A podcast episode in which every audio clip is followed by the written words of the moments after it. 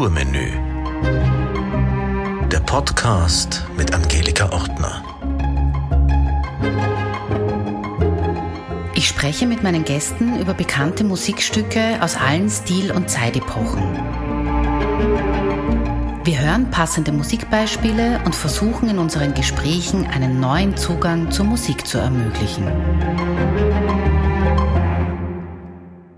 Anton Schosser war ein oberösterreichischer Volkslieddichter. In seinem Buch Naturbilder aus dem Leben der Alpenbewohner 1849 erschienen, schreibt er, dass er das steirische Alpenlied Das Heimweh im Jahre 1830 während seines Aufenthaltes in Scherding geschrieben hat. Er weist außerdem darauf hin, dass die Melodie nicht von ihm stammt. Der Jodler, so wie er heute gesungen wird, hat seinen Ursprung im Tiroler Lied Die Teppichhändlerin.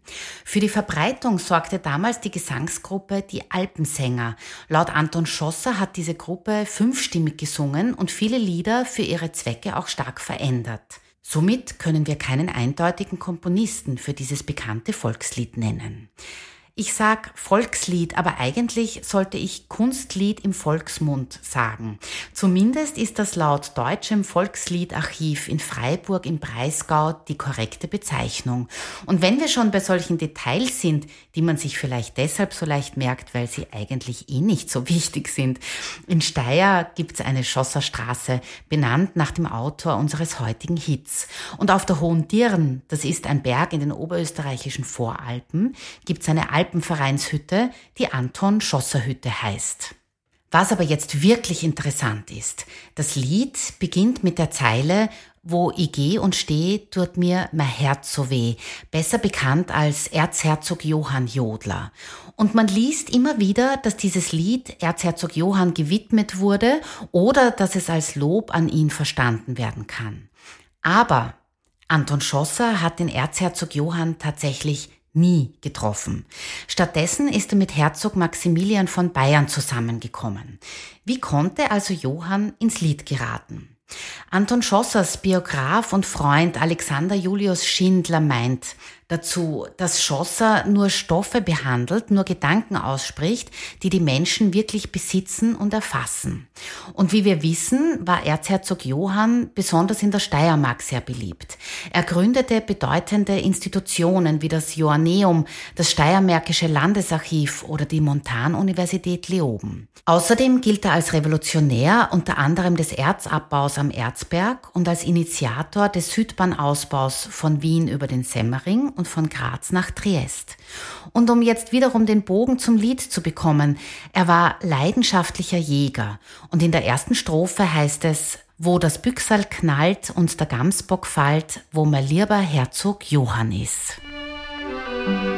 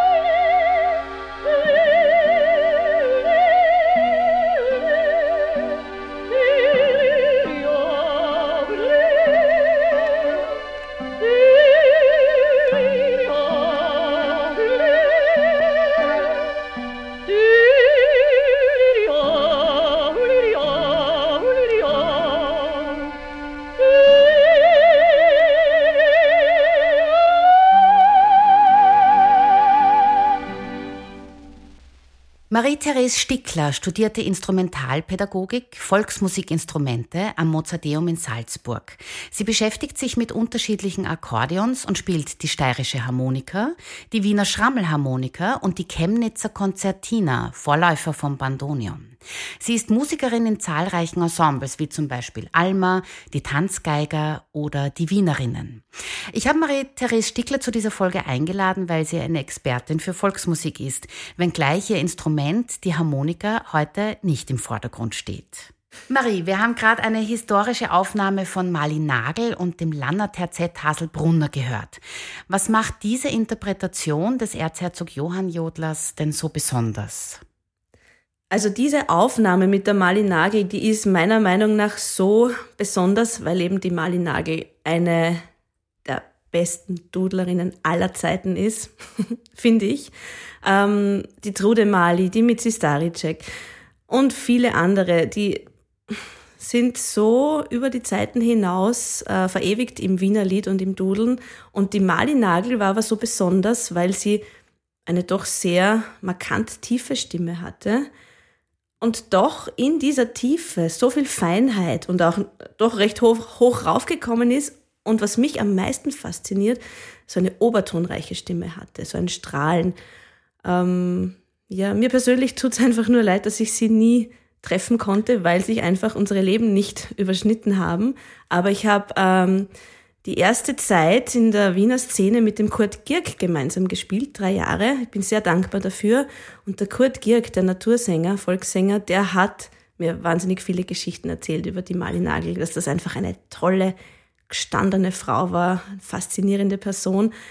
Und mich faszinieren einfach auch immer diese Querverbindungen und Hintergründe. Und das macht dann diese Person Mali Nagel nochmal spannender. Also ja. schön, dass wir mit dieser Version begonnen haben. Ja, mir hätte auch noch sehr gefallen eine Version von äh, Gisela Meißenbichler. Mhm. Die war ja die Jodelkönigin schlechthin. Also sie hat gelebt 1906 bis 1998 und ich habe von ihr zwar in irgendeinem äh, Internetarchiv eine Aufnahme gefunden, aber die kann ich nicht so aufbereiten, dass ich sie jetzt hier einspiele. Aber ich habe jetzt gerade gesagt Jodelkönigin, du hast gerade über die Marlin Nagel gesagt, Dudel, äh, also Dudelkönigin war es nicht, aber der Begriff Dudeln. Was ist denn jetzt tatsächlich der Unterschied zwischen Jodeln und Dudeln? Ja, manche sagen, dass es komplett was Unterschiedliches ist. Ich persönlich finde, es ist das Gegenteil. Es ist einfach dasselbe. Mhm. äh, nur ähm, die Geografie macht den Unterschied. Dudeln, das sagt man in Wien, das sagt man im Schneeberggebiet, weil da eben auch eine enge Verbindung war immer schon. Und Jodeln ist so der allgemein alpenländische Begriff. Es gibt dann noch viele andere ähm, regionale Begriffe wie Eumern im Innviertel, Ludeln im Ausseerland, das Zäuerli im Appenzell. Wie hast du gesagt? Ludeln? Ja, klingt Lu lustig, gell? Von Lullen. Ludeln. Oder von Ludel? Naja, Nein, Ludeln, nein, Ludeln. Nein, nein, es kommt, glaube ich. Also ich kann es jetzt nicht ganz, ganz hundertprozentig herleiten, aber es, ich glaube, irgendwo im Salzkammergut sagt man auch Judler, Ludler. Und alle diese Jodel-Varianten, Jodelstile haben eins gemeinsam, nämlich diesen ähm, Registerwechsel zwischen Kopf- und Bruststimme. Und noch viel, viel wichtiger, sie kommen ohne Text aus. Das ist eben das Markante. Ein Jodler hat nur Jodelsilben, ähm, in der Tiefe eher die dunklen Vokale, O, U dann weiter rauf, I ganz oben und, und A dazwischen und alles Mögliche, je nach Region, dann eben auch verschiedene Färbungen. Ähm, in Wien zum Beispiel Rierte, da hat man dieses Wernerische und dann natürlich je, je nach Dialekt. Und das Faszinierende daran ist eben, dass man dann in, in den Jodler oder in den Dudler alles reinlegen kann, alles sagen kann. Also äh, der Hannes Marcin, der ehemalige Bassist der Tanzgeiger, der hat mir das mal so schön beschrieben, das erzähle ich so gern. Der hat gesagt, man kann mit ein und demselben Jodler oder Dudler immer was Neues sagen. Man kann je nachdem, wie, wie das Anliegen oder wie die Stimmung gerade ist, man kann, man kann eine Liebeserklärung machen, man kann traurig sein, man kann es eben auch zu einem Begräbnis singen, man kann es aber auch äh, zur Taufe voll. singen. Also, weil du sagst ja. Anfang und Ende irgendwie. Anfang eher. und eher schön, ja. genau. Oder man kann aber auch wütend sein. Es, man kann wirklich alles reinlegen und nonverbal sozusagen, aber doch verbal, ähm, das Ganze zum Klingen bringen. Und das haben alle Jodel- und Dudel-Stile in jeder Region gemeinsam. Mhm. Das heißt, stimmlich ist es, also du hast jetzt gesagt, es gibt zwei Meinungen. Mhm. Die, die die andere Meinung vertreten, meinen, es ist ein Unterschied, wie man äh, stimmlich dudelt und wie man stimmlich jodelt? Ja, naja, also ich muss auch dazu sagen, das äh, ist die Wiener Meinung und Wiener Lied, äh, SängerInnen, die haben oft so äh, diese Haltung, so wie in Wien ist sonst nirgends. Wien ist einzigartig und so wie es da ist und war, so kommt es sowieso nirgendwo normal, mhm. so auf die Art. Und natürlich kann dann das Dudeln nur so sein wie in Wien und sonst ab, ab der Stadtgrenze ist es quasi vorbei. Mhm, dann wird gejodelt. Ja, genau, genau. Ja. Ich muss auch so schmunzeln, weil, weil du sagst mit den dunklen Tönen und wie man verbal jodelt. Äh, da gibt es ja diesen herrlichen Sketch vom Loriot mit dem Jodeldiplom. Hollerie, die Dodeldö. Und ähm, äh, wenn, man, wenn man das jetzt improvisatorisch machen würde, wenn du jetzt eine Melodie nimmst und du jodelst da drüber oder dudelst drüber, ohne mhm. Text, mhm. welche Vokale würdest du eher nehmen? Naja, das hängt von der Melodie ab, äh, wie, wie, die, wie die Stimmführung ist. Und auch von der Höhe dann eben. Genau. Also Dudeln ist ja auch so entstanden. Also das, ich fange anders an. Es gibt ja diese These, die weit verbreitete, dass man, äh, dass, das, dass das Jodeln und Dudeln in den Bergen entstanden ist. Vom Berg zu Berg rufen. Und so sind die Jodler entstanden. Und das stimmt nur bedingt, weil ja, es gibt Almschreie, Almschrohr, wo man eben da von Berg zu Berg zur Kommunikation gerufen hat. Aber das waren dann eher so Juchitzer oder so kurze Rufe. Oh,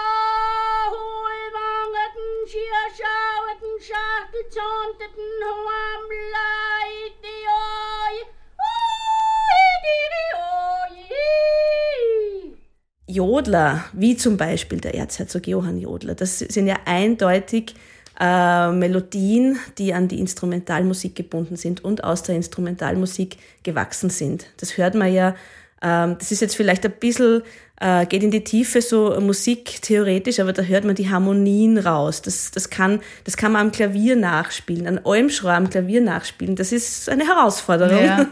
aber das ist eindeutig aus der äh, Instrumentalmusik, manchmal auch aus der Kunstmusik, wie beim Erzherzog Johann Jodler, da hört man ja auch das Kunstgewachsene raus.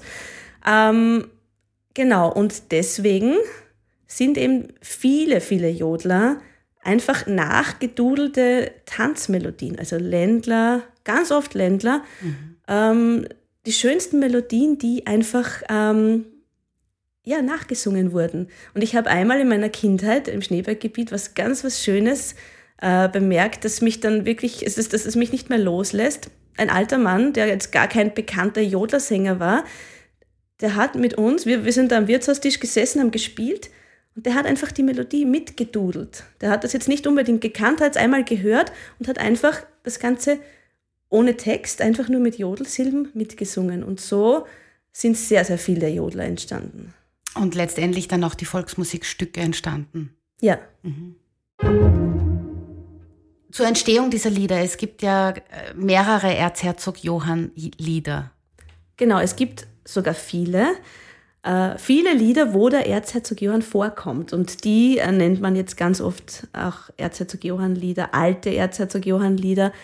Ja, diese Person war ja unglaublich faszinierend. Also was er alles bewirkt hat, meiner Meinung nach viel mehr als so mancher Kaiser, weil er so volksnah war ich finde besonders faszinierend, dass er sich so interessiert hat für die Volkskultur und zwar für die wirklich traditionell gewachsene. Und ähm, ich habe auch gelesen, dass er, dass er bei den Sennerinnen steirisch tanzen gelernt hat, bei Sennerinnen in der Kleinsölk und im Ausseerland und einfach das wirklich so richtig verinnerlichen wollte und das auch geschafft hat. Er hatte auch eine bürgerliche geheiratet. Aus Eben, ja genau. Ja. Die Anna ja. Blochel. Und äh, im Steirer Anzug war er immer wieder, also der war sehr volksnah, wie ja. du sagst, das stimmt, ja. ja ja, das ist sicher mit ein Grund, warum eben viele Menschen aus, ihm, aus, aus dem Volk ihn dann so verehrt haben, geschätzt haben und ihn auch äh, in Liedern sozusagen verewigt haben. Es ist Geschmackssache, aber ich finde oft die alten Erzherzog Johann Lieder viel ähm, reizvoller und spannender, weil man eben auch so viel Geschichte aus dem Leben hört. Und ich habe ein altes Erzherzog Johann Lied mitgebracht zum Reinhören.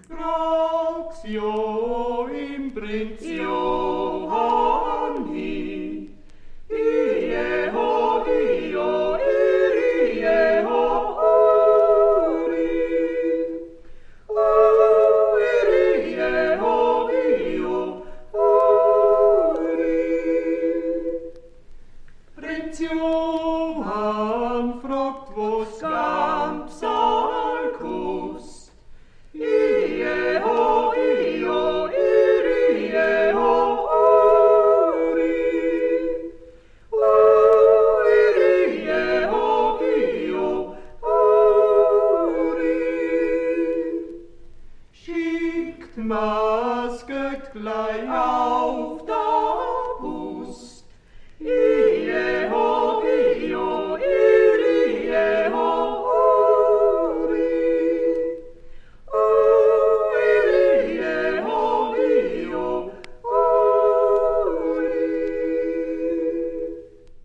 jetzt haben wir das alte Erzherzog Johann-Lied gehört und gesungen haben die Hertha Binner, der Adi Eggelmeier Scheibner und der Max Schanzl. Also die Formation war jetzt aus Marseilland. Genau. Ja. ja. Erkennst du das, wenn du irgendwo bist und Volkslied hörst, aus welcher Gegend das kommt? Ja, das erkennt man vor allem an der Sprache und am Dialekt und natürlich auch beim Jodeln an den, an der, an den diversen Jodelsilben. Mhm. Also da hört man schon die, die Sprache durch, ja. Und die Region. Wenn man es von der Oberfläche hört, diese Lieder, dann klingt ja das furchtbar, so diese, diese Idylle, diese, diese Naturidylle und Gamsal schießen, ach wie schön, wenn man sich das vorstellt, da, äh, ja, ein Tier zu töten und das Ganze dann aufzubrechen und alles, was dazugehört zu dem Ganzen. Also ich, ich könnte das einfach nicht und viele Menschen können das nicht. Und in diesen Liedern wird das so verherrlicht. Ähm, das ist irgendwo sehr absurd.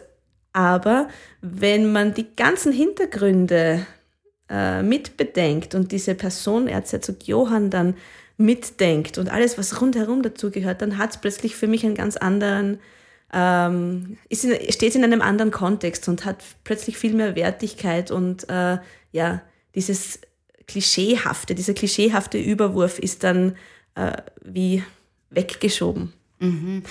Überhaupt, wenn die Musik im Vordergrund steht. Also ich will jetzt nicht den Hörerinnen und Hörern unterstellen, dass sie nicht auf den Text achten, aber eben, weil diese ganzen Alm und Hirsch und Sennerin und Steirerhut, wie sie auch im Erzherzog Johann Jodler vorkommt, äh, natürlich alles äh, sehr klischeehaft ist. Oft wird ja immer nur die erste Strophe gesungen und dann wird gejodelt und dann ist aus. Also mhm. auf vielen Aufnahmen ist das so. Jetzt haben wir gerade gehört, eine der hinteren Strophen. Ist das öfters so üblich, ähm, dass man Strophen einfach weglässt? Durchaus. Wegen ja. der Länge oder eben wegen dem Inhalt? Sowohl als auch, ganz ja. genau, ja. Also ähm, ich bin jetzt seit einigen Jahren sehr in der Wiener Liedszene äh, verhaftet und ähm, früher war es auch oft gängig, dass das von vielen Liedern nur der Refrain gesungen wurde. Und ich meine, bei den 60, 70.000 Wiener Liedern, die verlegt sind, da gibt es ganz viele, wo einfach der Vers nichts hergibt, jetzt mhm. auf gut Deutsch gesagt so. Mhm. äh, und, und der Refrain ist unglaublich schön. Und dann haben viele Wiener Musiker einfach nur den Refrain gespielt. Äh, mein Kollege, mein geschätzter, der Rudi Koschelut, der singt ganz oft die Lieder ganz, weil er eben Wert drauf legt und er beschäftigt sich mit dem Text, weiß, worum es geht und sagt, man muss das ganze Lied äh, lernen und dann auch singen, weil es sonst keinen Sinn ergibt. Aber ja, da teilen sich auch die Meinungen. Manchmal ist es auch die Zeit. Gerade für, für Radioauftritte irgendwo kann das einfach zu lang sein. Und mhm. dann wird gekürzt. Ja, der Rudi Koschelo ist ja einer deiner Duopartner. Ja. Und seine Version hören wir uns jetzt gleich an. Wer die Gegend kennt, wo das Eisen brennt, wo die Inster herausstranden im Tal, und aus voller Lust schlagt dann da die Brust, wie so lustig ist als überall. Oder wie die Es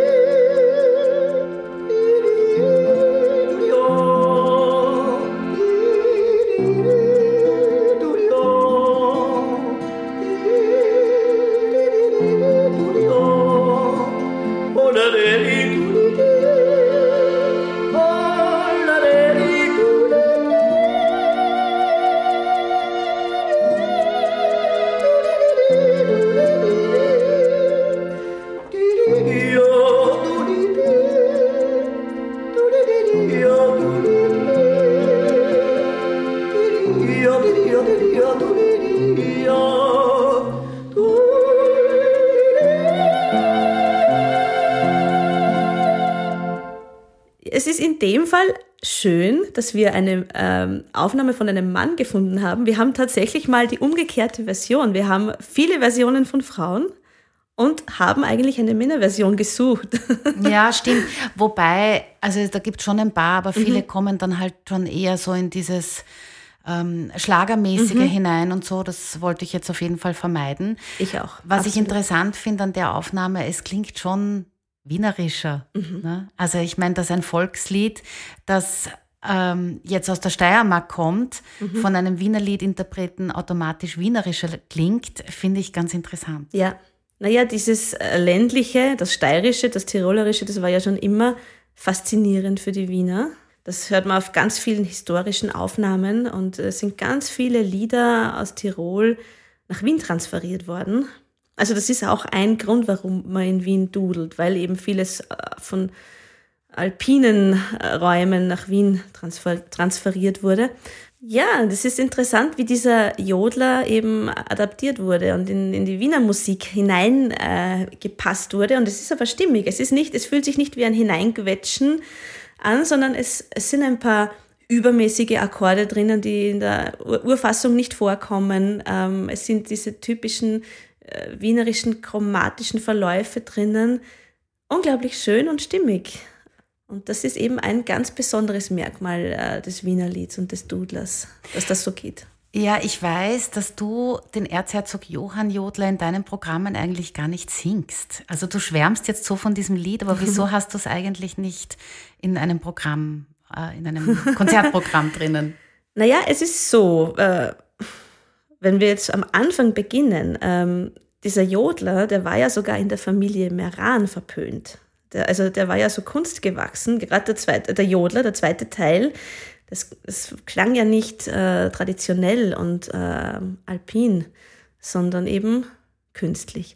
Wenn man sich das dann so anschaut über die Jahrzehnte, Jahrhunderte, wo und wie der gespielt wurde, dann merkt man, er war ganz oft nur auf der Bühne, einerseits nur auf der Bühne, äh, eben von Natursängern, Volkssängerinnen, aber eben nicht von Bauern oder von, von Leuten, die wirklich nur ganz äh, autodidakt und, und ähm, archaisch gesungen haben. Äh, das wäre auch zu schwer, weil er echt ein anspruchsvoller Jodler ist.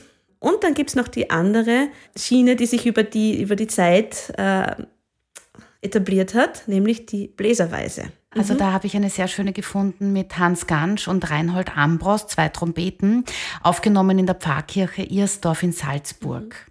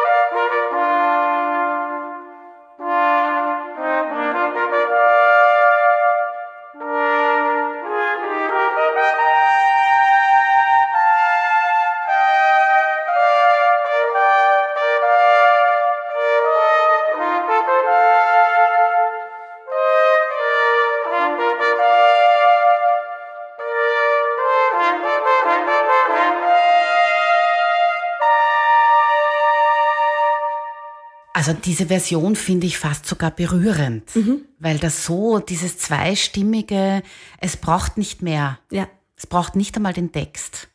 Absolut.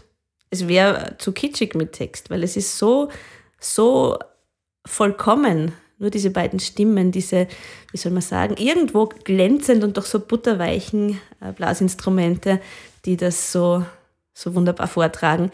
Und äh, diese Art also eben instrumental gespielt als Bläserweise, die hat sich über die Zeit gehalten und wird auch ganz viel in der Tradition so gespielt. Also das kann ganz leicht sein, wenn man irgendwo auf der Alm ist, dass wo zwei Bläser stehen und diese Weise, diesen Erzherzog Jodler spielen.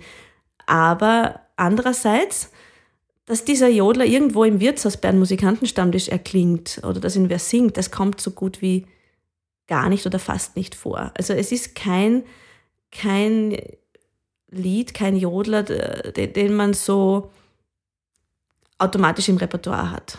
Mhm. Und er ist vielleicht auch ein bisschen aus der Mode gekommen. Also er ist nicht gerade am Puls der Zeit. Und Sowohl deshalb, vom Text, aber auch stilistisch. Mhm. Und deshalb hast du ihn jetzt nicht konkret im Programm. Genau, drinnen. genau. Ja. Es ist nicht unbedingt meine, meine Welt. Es ist eben, wie, wie die Familie Meran schon sagte, es ist so kunstgewachsen. Und dieser, dieser Widerspruch ist ja lustig eben, dass das dann der Erzherzog Johann Jodler ist. Eben die, dieser Mensch, der doch so nah am Volk war und so äh, eingetaucht ist in die Kultur, mhm. bekommt dann doch diesen kunstgewachsenen Jodler als sein, sein Motto, ja. sein Motto-Song. Das stimmt, aber wenn man sich so ein paar Videos anschaut, also es gibt von der Trude Mali mhm. auch ein, ein Video, so wo die schön, beim Heurigen singt, sitzt und das singt. Und wenn dieses Lied angestimmt wird, dann lächeln irgendwie alle, weil es halt doch jeder kennt, egal aus welchem Bundesland mhm. in Österreich oder in Deutschland, ganz egal. Ja. Also da sind wir wieder bei der Bekanntheit. Bekanntheit und auch, ähm, wie soll man sagen, die, die, die Melodie hat schon äh, die Fähigkeit zu berühren. Es sei dahingestellt, wie, wie kunstgewachsen das jetzt ist, aber äh, es ist einfach eine gute Melodie. Mhm. Das muss man schon sagen, ja. Marie, mhm. warum sollen sich denn die Menschen wirklich echte Volksmusik anhören? Also mir ist echte Volksmusik wichtig, weil sie eben nicht zynisch oder falsch oder unehrlich ist, sondern weil es was Direktes, Unmittelbares hat, weil es berührt und gerade das Gegenteil, der Gegenpol, volkstümliche Musik, Schlager, das hat oft sowas Künstliches, Falsches, Zynisches. Und ähm, es ist leider so, dass diese diese, dieser Markt so eine Kraft hat und so eine weite Verbreitung findet, dass man wirklich kämpfen muss für die unter Anführungszeichen echte Volksmusik, weil das einfach, ja, weil da so viel drin liegt und weil es auch wirklich der Ursprung vieler Sachen ist und vieler Stile und vieles befruchtet hat. Also es gibt so viele Querverbindungen von der Volksmusik weg.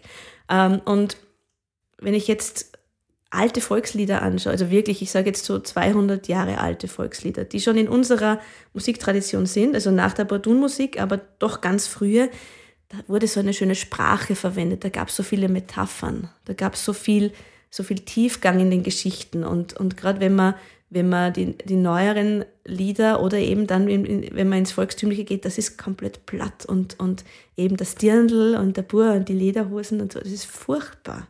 Und das geht total vorbei an dem, was es eigentlich ist. Gleichzeitig ist eben echte Volksmusik, echt ist ein heikles Wort natürlich, was ist echt? Also ich sage es gar nicht so gerne. Ich sage lieber traditionelle Musik, traditionelle alpine Musik oder ländliche Musik. Ich finde, dass es wichtig ist, sich mit der traditionellen Musik zu beschäftigen, weil es eben ganz oft die Basis ist. Auch deswegen haben sich viele, viele Komponisten und viele, viele klassische Musiker und, und ja, aus verschiedenen, Jazzmusiker äh, der Volksmusik bedient und, und Sachen rausgenommen, weil das eben ganz oft der Ursprung ist. Das bringt mich schön zu dem letzten Hörbeispiel, was ich heute vorbereitet habe, nämlich hört man das sehr gut, was man aus dem Erzherzog Johann Jodler musikalisch alles machen kann. Mhm. Wir hören jetzt gleich Klaus Trabitsch auf seinem Album Weltdorfmusik, verwebt er traditionelle Volksmusik mit Klängen und Rhythmen aus der ganzen Welt.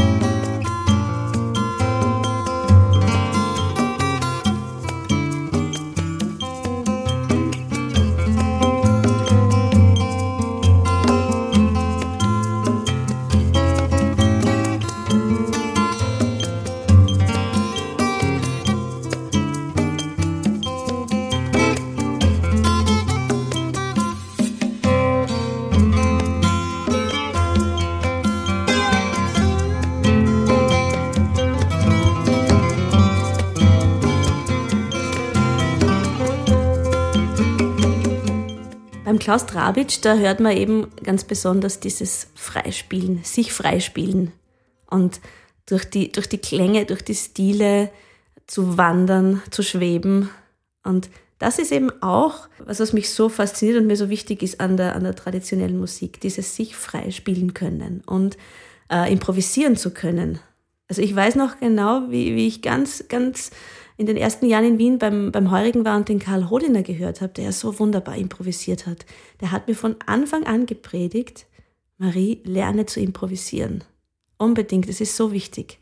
Und es gibt oft so eine Hemmschwelle und es ist natürlich auch schwierig und herausfordernd, aber ähm, dieses Abheben können und fliegen können musikalisch, aber gleichzeitig verwurzelt zu sein, eben in der, in der Volksmusik, in der traditionellen Musik, das ist schön. Das ist wie, wie ein Baum, der gut verwurzelt ist, aber die, die Äste, die Blätter bewegen sich im Wind. Ja. Ja, ein schönes Bild. Dann komme ich zu meiner letzten Frage, Marie. Mhm. Was können Kunst und Kultur zu einer besseren Zukunft beitragen?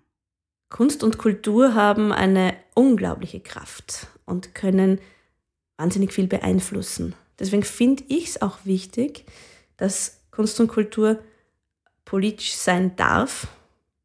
Man könnte auch sagen, sein muss, aber ich, ich sage lieber sein darf, weil ich gerade erst kürzlich von einem alten Wiener Liedsänger gehört habe, es ist furchtbar, wenn sie die, die Leute auf die Bühne stellen und, und uh, politisieren. Das gehört nicht zusammen und das, das soll nicht sein und überhaupt.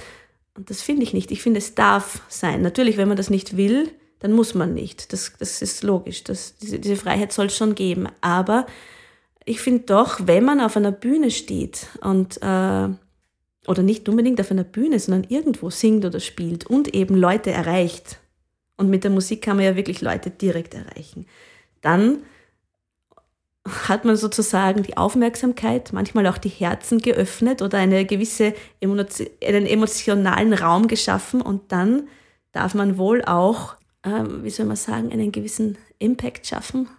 Ja, irgendwas weitergeben und äh, versuchen, die Welt zu einem besseren Ort zu machen.